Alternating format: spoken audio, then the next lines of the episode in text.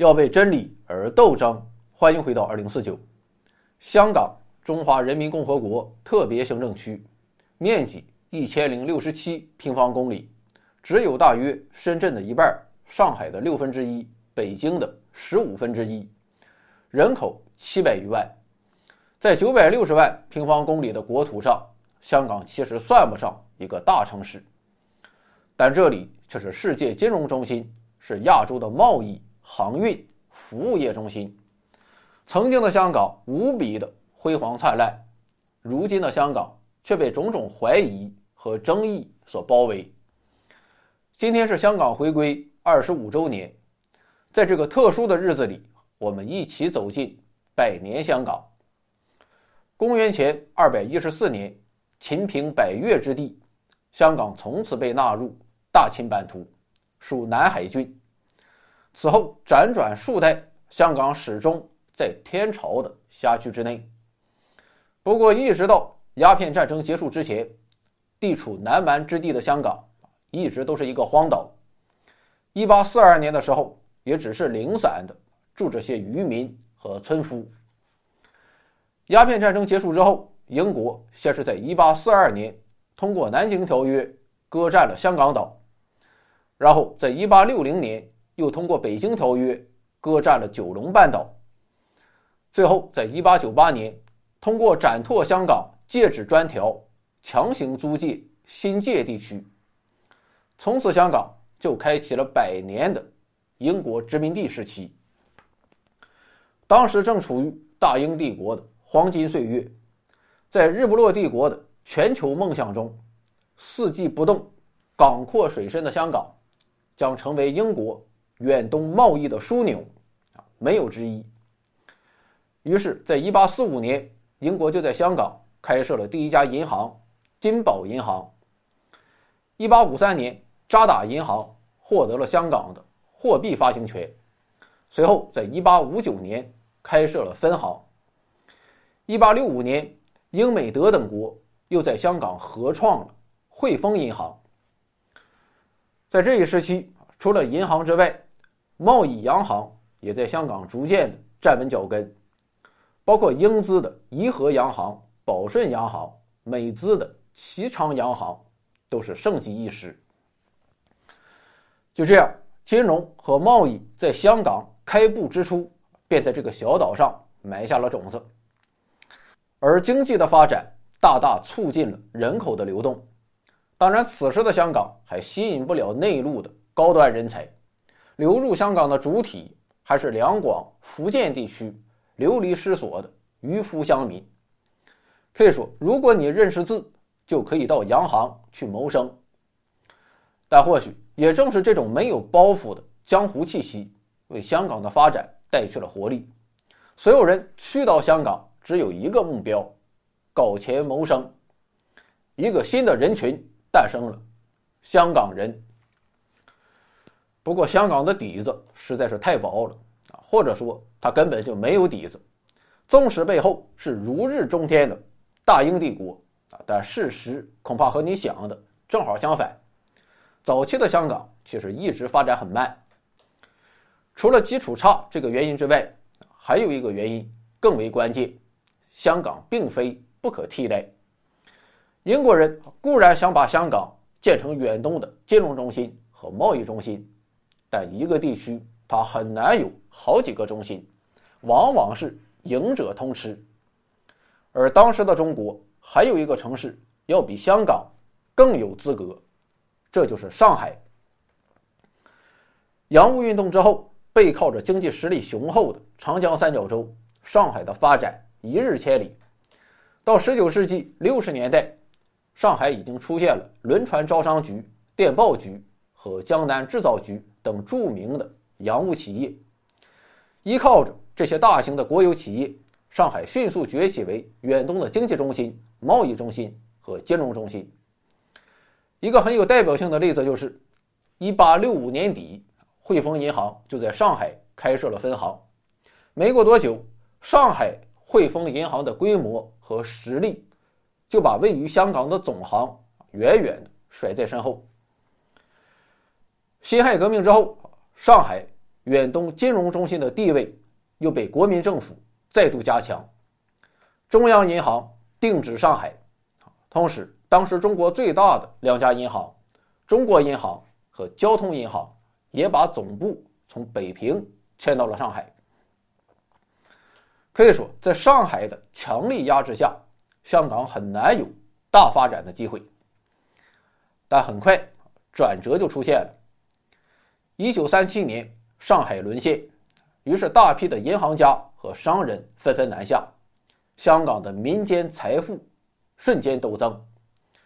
而到上世纪四十年代后期，随着南京国民政府的溃败，又一大批上海资本大规模的涌入香港。据不完全统计，从一九四八年到五十年代初。长三角地区的移民带到香港的财富，占到了当时香港社会总财富的一半以上。这些移民中啊，有一个人值得一提，他叫董浩云，浙江舟山人，是东方海外货柜货运公司的创始人。董浩云你可能没有听过，但他的儿子你肯定熟悉，董建华先生。除了资本之外，还有大量的人口，保守估计至少一百万。就这样，香港的社会结构发生了巨大的变化，华资迅速崛起，开始和外资分庭抗礼。与此同时，华人整体的文化程度大幅提高，从而保证了华人社会文化传统的完整。这也在一定程度上抚平了殖民的裂痕。总之，战争的灰烬为香港带去了大量的资金、设备和人口，而与此同时，进入冷战之后，大上海却沉寂了下来，一个属于香港的野蛮生长的时代就此开启。和曾经的英国、美国以及改革开放之后广东的崛起一样，香港的第一桶金也来自于纺织业。一九五三年。美国允许港制品输入，很快，美国就成为了香港最大的出口市场。其中最主要的出口货物就是纺织品和成衣。据统计，到上世纪五十年代末，香港的纺织业从业人员达到了六十万，占到了总人口的百分之二十以上。中小型的成衣厂那是遍布全港。香港纺织业的繁荣。一直持续到了七十年代，大陆改革开放。数据显示，整个六十年代，在纺织业的推动下，香港的年平均经济增速高达百分之十二点七，人均 GDP 从一九六一年的四百一十二美元增长到了一九六九年的八百二十九美元。这是什么概念啊？做个对比，大陆一九九九年的人均 GDP。是八百六十五美元。总之，到六十年代末，香港已经不仅仅是一个港这么简单，而是成为了出口加工制造和贸易航运的双重中心。但此时的香港还远远谈不上金融中心，甚至可以说是金融业的荒漠。不过，曙光已经出现。六十年代。香港虽然经济发展迅速，但由于人口构成复杂，加之政府腐败低效，香港社会其实是一片混乱。一九六七年更是发生了市民暴动。最后，港英政府决定大力改革，改革主要是两方面：一是零容忍的打击腐败。我们现在经常在港剧里面看到的廉政公署就成立于一九七四年。为了吸引精英人才，当时的廉政公署给大学毕业生开出的工资是一个月六千港币，相当于一个普通白领的十到二十倍。最后，经过廉政风暴的整肃，香港政府焕然一新，成为了现代化、透明化的高效政府的典范。这就为金融的大发展打下了坚实的制度基础。改革的第二点是重视民生建设，加大基础设施投资，强化华人参政。事实证明，这一系列政策的效果极为显著，香港的经济增速进一步加快。人变得更有钱之后，多出来的钱该往哪里投呢？金融业的资本基础也打好了。于是，从1969年到1972年，香港相继成立了三家证券交易所：远东交易所、金银证券交易有限公司和九龙证券交易所。再加上早已存在的香港证券交易所，香港的证券市场由此进入到群雄逐鹿的四会时代。与此同时，1972年，香港政府开始实施十年建屋计划；1976年又开始实施居者有其屋计划，房地产成为了新兴的商业活动。但香港毕竟人多地少，所以房子虽然不断在建。但价格也在不断攀升，对于普通老百姓来说，一次性的付清全款那是不可能的。于是，房地产又进一步促进了银行信贷业务的大发展。金融和房地产就好像纠缠在一起的正螺旋，彼此促进，互相借力，最后形成了强大的力量，推动着香港从制造业迅速的向金融服务业转型。不仅如此，在上世纪七十年代，全球兴起了一股放松金融管制的自由化浪潮，香港也顺势而为。一九七三年，香港解除外汇管制；一九七四年，开放黄金市场，实现了黄金的进出口自由；一九七七年，建立商品期货市场；一九七八年，开放外国银行在香港设立分行的条件。最后更是彻底实现资本的进出自由，由此香港成为了名副其实的自由港。政策上的壁垒被完全清除，再加上得天独厚的区位优势，以及过去二十年所打下的工业贸易基础，可以说此刻的香港已经站在了世界之巅。但是啊，这还不是香港最快的发展时期。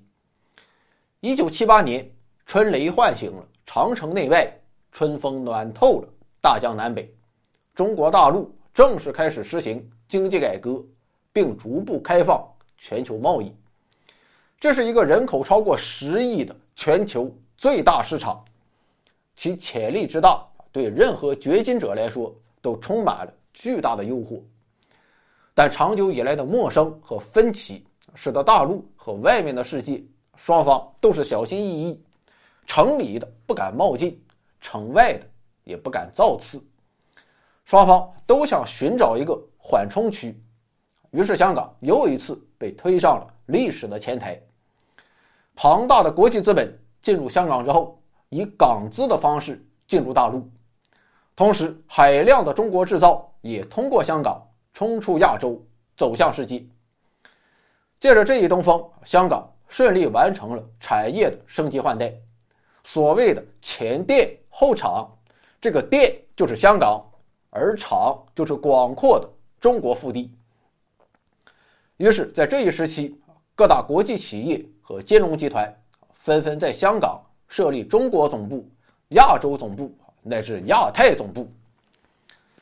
到一九八六年，香港证券市场的交易额已经从一九六九年的二十五点。四六亿港元，攀升到一千两百三十一点二八亿港元。这一年的四月二日，四大证券交易所正式合并，四会时代就此结束。合并后的香港联合交易所成为了香港唯一的证券交易所。当时的联交所就全部采用电脑辅助交易系统进行买卖，极大提高了市场交易的透明度。降低了监管的难度，而交易的公开化又进一步推动了香港金融体系的国际化。同年九月二十二日，香港联交所成为了国际证券交易所联合会的正式成员。短短几十年，香港便和纽约、伦敦相提并论。而在金融业的推动下，香港的经济发展更是势不可挡。从一九七零年到一九九四年，香港的人均 GDP 从九百二十五美元上升到了两万两千五百零二美元，而且在这二十多年间始终保持着两位数以上的增长速度。其中，一九七九年增长率更是高达骇人听闻的百分之三十一点三。另外，一九八零年、一九八一年和一九八四年增长率也高达百分之二十以上。可以说，这是一个属于中国制造的时代啊，同时也是一个属于香港服务的时代。香港无可争议的成为了亚太地区乃至全世界的金融中心、贸易中心和航运中心。啊，但世界或许从没有长盛不衰的道理。也正是从九十年代开始，香港的时钟慢了下来。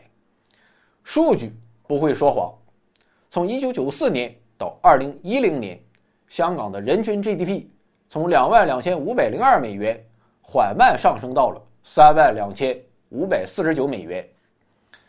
当然，这其中有过几次啊不可控的外力冲击，比如说一九九七年的亚洲金融危机之后，香港的 GDP。和人均 GDP 在1998年和1999年连续两年出现负增长。2003年受非典冲击，香港又一次出现了负增长。可问题是啊，同样受到以上两大事件影响的新加坡却并没有呈现颓势。其实从各方面看，香港和新加坡都非常相似。香港的面积一千零六十七平方公里。人口七百万，新加坡面积七百多平方公里，人口五百多万，二者的发展路径也非常相似，都是从简单的加工贸易转型为金融服务业。在一九九四年的时候，新加坡的人均 GDP 为两万一千五百五十三美元，啊，略低于香港的两万两千五百零二美元。但从二零零四年起，新加坡完成了对香港的反超，而且差距越拉越大。到疫情之前的二零一八年，新加坡的人均 GDP 达到了六万六千六百七十九美元，而香港只有四万八千五百四十二美元。人均啊干不过新加坡，至少在总量上，香港仍然保有略微的优势。但从另一个角度去看，这个总量。同样的，让香港人灰心丧气。一九九二年，上海浦东正式开放，良好的历史沉淀，加之长三角整体的快速发展，以及国家在政策上的大力支持，上海啊，不能说是满血复活，简直就是打了鸡血，腾飞。二十年间，世界五百强纷纷落户上海。二零一零年，上海的 GDP 总量。超越香港，之后总量上的差距逐渐拉大，而人均差距逐渐缩小。继上海之后，北京、深圳、广州和重庆的 GDP 也完成了对香港的超越。而在宏观经济持续低迷的背景之下，微观上普通老百姓的生活更是蒙上了一层阴霾。资料显示，从2001年。到二零一四年，香港家庭收入中位数从二十五点二万港币上升到了二十七点四八万港币，十几年只增长了百分之九。在二零零一年的时候，香港的应届大学毕业生月薪约为一万港币，到二零一四年还是一万港币。相比于大陆地区，一万港币当然不少。但同时期，香港岛五十平米的公寓售价从一百九十五万港币上涨到了六百五十万港币；九龙地区同等面积的公寓售价从一百四十万港币上涨到了五百四十万港币，增幅都超过了百分之二百。另一方面，同期港币对人民币的汇率从一点零六左右下降到了零点八。也就是说，港币的相对购买力下降了百分之二十五。香港的年轻一代充满了疑惑啊，父母口中和电影中的黄金岁月，它真的存在吗？为什么今天的我们没有在享受轻歌曼舞，而是被鸽子笼压得喘不过气。举目四望，满眼都是高不可攀的房价、始终不变的薪水、积重难返的贫富差距，还有不管如何努力也看不到任何希望的上升通道。苦闷和绝望像瘟疫一样，在香港的中层和底层疯狂蔓延。香港人不免会想，是大陆人抢夺了他们的金饭碗，于是对立和裂痕。开始在香港人的心中滋生，并逐渐累积成了巨大的张力。而当这种对立和裂痕被别有用心的人用政治命题包装加工之后，又反过来阻碍了香港以其柔软的身段和灵活的机制，充当大陆和世界之间的润滑剂。而这恰恰是香港成为东方明珠的最大优势所在。曾经的香港那么香，那么今天的香港为什么它没有那么香了呢？这个话题如此沉重和复杂，我当然也不敢妄言。不过，我想世界上所有的大都市的兴衰沉浮，啊，其实都是内因和外因的因缘际会，有道是自我奋斗和历史的进程，香港自然也不例外。从内因看。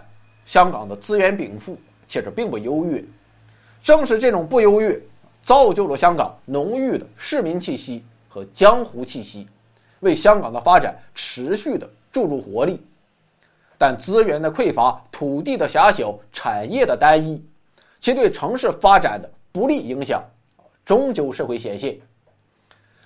而相比于内因，外因则要更为复杂。曾经因为历史因素，香港。没有对手，曾经同样是因为历史因素，香港充当了大陆和世界之间沟通的桥梁。可以说，放眼历史，一个十几亿人口的市场，从封闭到开放的进程，几乎是不可复制的。所以，我们可以说，维多利亚港孕育出的这颗东方明珠，是多种内生和外生因素碰撞的结果。其中有必然，但也不乏偶然。可历史大势浩浩汤汤，不以人的意志为转移。进入九十年代，随着大陆地区改革开放的不断深化，中国和世界之间不再保持着一河之隔，这就意味着香港的特殊地位就此结束。庞大的中国大陆市场和工厂不再需要香港来进行转口贸易。金融机构和国际资本直接进入中国大陆的趋势，也是不可逆转。于是，香港的金融、航运、贸易等几乎所有的传统优势产业，开始遭遇上海、天津等港口城市的强力冲击。这些城市不只有巨大的人口红利，还都背靠着一个广阔的经济腹地。香港当然也背靠着珠三角。但这里却有两个超级城市异军突起。至于外部世界，新加坡的地理位置不仅优于香港，其在软实力上，比如说良好的法治环境、高效透明的监管体系，还有成熟的投资者构成等方面，也完全不逊于香港。所以，香港仍然是香港，可世界已经不是昨日的世界。香港该何去？该何从？湘江日夜奔腾，仍然没有答案。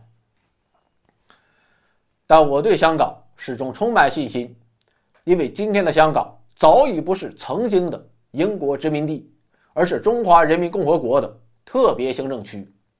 在中国共产党的英明领导下，在十四亿中国人民的大力支持下，有一国两制的基本国策为保障，在大陆。继续大力深化改革、扩大开放的背景之中，香港站在全新的历史起点，它的风采必将浪漫依然。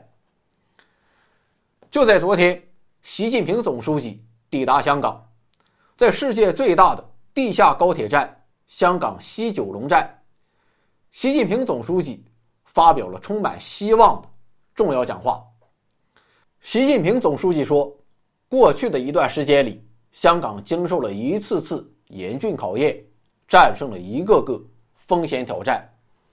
历经风雨后，香港浴火重生，呈现出蓬勃的生机。事实证明，“一国两制”具有强大的生命力，它能确保香港长期繁荣稳定，维护香港同胞的福祉。“一国两制”是个好制度，正可谓行而不辍，未来可期。只要我们毫不动摇地坚持“一国两制”，香港的未来一定会更美好，香港一定会为中华民族伟大复兴做出新的。更大的贡献，就让我们预祝香港的明天会更好。小河弯弯向南流，流到湘江去看一看。东方之珠，我的爱人。你的风采是否浪漫依然？月儿弯弯的海港，夜色深深，灯火闪亮。东方之珠，整夜未眠。守着沧海桑田变幻的诺言。